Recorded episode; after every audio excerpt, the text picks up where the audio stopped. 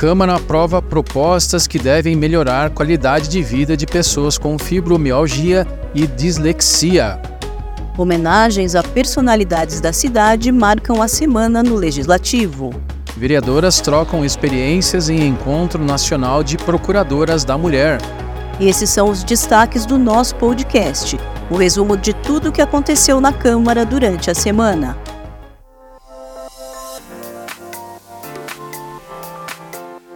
Olá pessoal, tudo bem? Eu sou Maurício Viel e aqui comigo a jornalista Daniele Simões.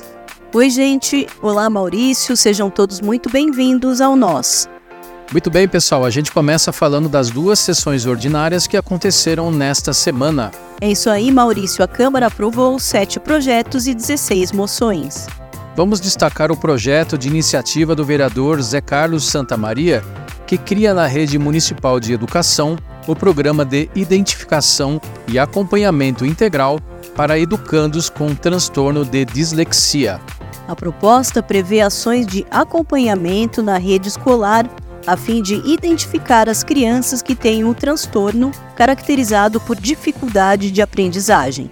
É isso aí, vamos ouvir agora o que disse o vereador Zé Carlos Santa Maria. Sempre nós dizemos o seguinte: a cidade rica ela tem que dividir sua riqueza. É dando saúde melhor para o seu povo, é dando educação, segurança. É assim que nós temos que entender. Então é por isso que nós lançamos esse projeto para a gente mexer no que não está funcionando. Porque o que já está funcionando não precisa mexer. O outro projeto de destaque pessoal é da vereadora Elza Oliveira, que institui em Osasco a Semana de Conscientização e Enfrentamento à Fibromialgia. O objetivo é conscientizar e orientar a população sobre o problema dessa síndrome, que é caracterizada por dores crônicas no corpo, fadiga e alterações no organismo. Um grupo de mulheres com fibromialgia acompanhou a votação do projeto. Vamos ouvir um trecho da justificativa da vereadora Elza Oliveira. Eu quero agradecer a cada uma de vocês que acreditaram e confiaram a mim trazer esse projeto a essa casa, que é tão importante para essas mulheres que sentem dor, que passam por situações terríveis. É isso aí, a lista com todos os projetos aprovados na última semana está disponível no nosso site. Acesse lá as notícias, o endereço é osasco.sp.leg.br. E girando o assunto, a gente fala agora da participação da Procuradora Especial da Mulher da Câmara, vereadora Ana Paula Rossi, e das parlamentares Elza Oliveira e Lúcia da Saúde no quarto Encontro Nacional de Procuradoras da Mulher. Exatamente, Dani. O encontro aconteceu no último dia 22 de agosto, na Câmara dos Deputados, em Brasília, e reuniu mais de 150 mulheres de todo o país. Pois bem, pessoal, foi uma oportunidade de troca de experiências sobre o trabalho das procuradorias. Acompanhe o que disse a vereadora Ana Paula Rossi. Mulheres de diversos municípios, cidades pequenas, cada uma com a sua particularidade, mas como eu disse, as situações são muito semelhantes. Ali nós ouvimos sobre vários projetos que nós anotamos, inclusive já estamos atrás para de repente trazer aqui para a cidade de Osasco algumas discussões. A vereadora Lúcia da Saúde também relatou um pouco sobre a experiência em Brasília. Vamos ouvi-la.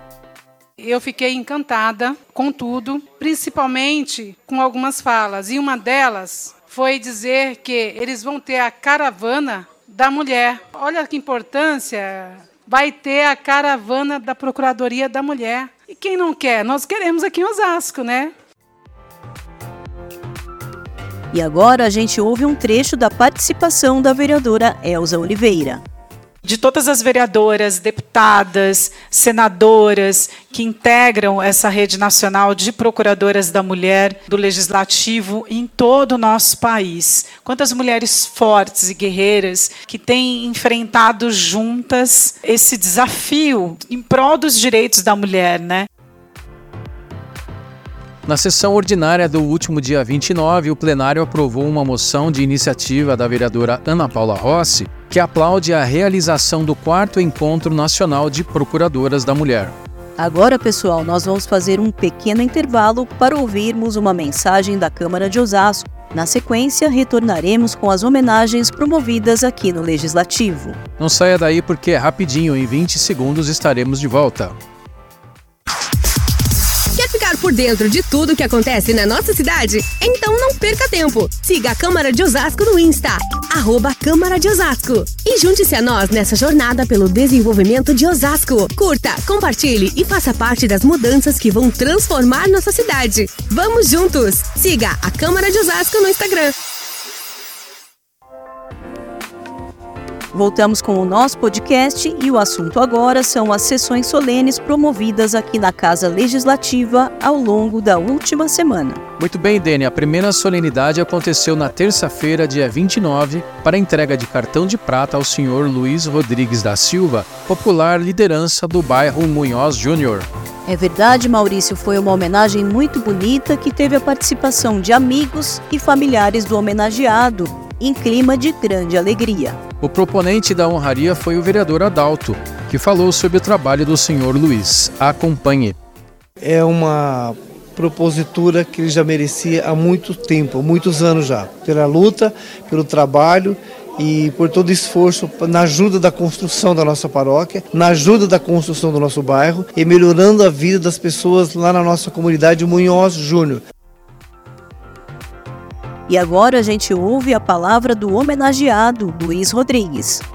Agradeço muito a Deus porque eu vim da roça no sertão nordestino, né? Cheguei aqui por um acaso, porque eu ia para o Paraná, mas Deus me indicou Osasco. Botei para Osasco passar município, meu nome está lá na, na ficha. E sou muito grato a Deus por tudo de bom que Osasco me concedeu e na quarta-feira, dia 30, foi a vez de a Câmara reconhecer o trabalho do ex-sindicalista Saltori Pegoraro. Foi uma homenagem póstuma, já que o senhor Saltori partiu desse mundo no final de 2022.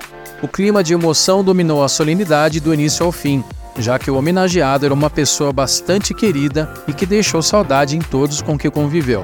O filho do senhor Saltori, William Pegoraro, falou da gratidão em ver o pai reconhecido com o título de cidadão osasquense. Acompanhe. Mas obrigado a todos aí, ó. Cada um vai ser lembrado é, em minhas orações, porque se tem uma coisa que meu pai deixou na minha vida foi aprender a amar a Deus, né? Tudo era Deus para ele. Vai com Deus, que Deus o tenha. Feliz por receber todo mundo aqui, cara. O proponente da homenagem póstuma, vereador Pelé da Cândida, destacou a importância que o senhor Saltori teve na cidade de Osasco. Vamos ouvi-lo.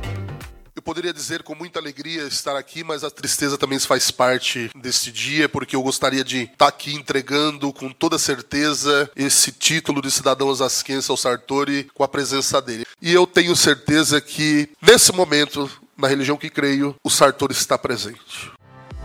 E na quinta-feira, dia 31, a Câmara promoveu outra sessão solene para a entrega de placa comemorativa à Igreja do Evangelho Quadrangular do Alto de Quitaúna. Muito bem, Maurício. A igreja recentemente completou 30 anos de atividades no bairro. Para celebrar a data, a vereadora Lúcia da Saúde propôs a entrega da honraria. Vamos ouvir o que ela disse que esta placa comemorativa sirva como memorial de Deus à igreja representada por essa linda família. Parabéns a todos vocês. Que continue com essa garra. Em nome da igreja, a pastora Simone Sena agradeceu a homenagem e enfatizou o trabalho de evangelização que o templo promove na cidade. Vamos acompanhar. Quero agradecer à ilustríssima vereadora Lúcia da Saúde por essa homenagem. E nós, aqui em Osasco, nós temos essa responsabilidade com as famílias, com o cidadão, de pregar o evangelho, porque se tem algo que transforma uma cidade, é o evangelho de Cristo.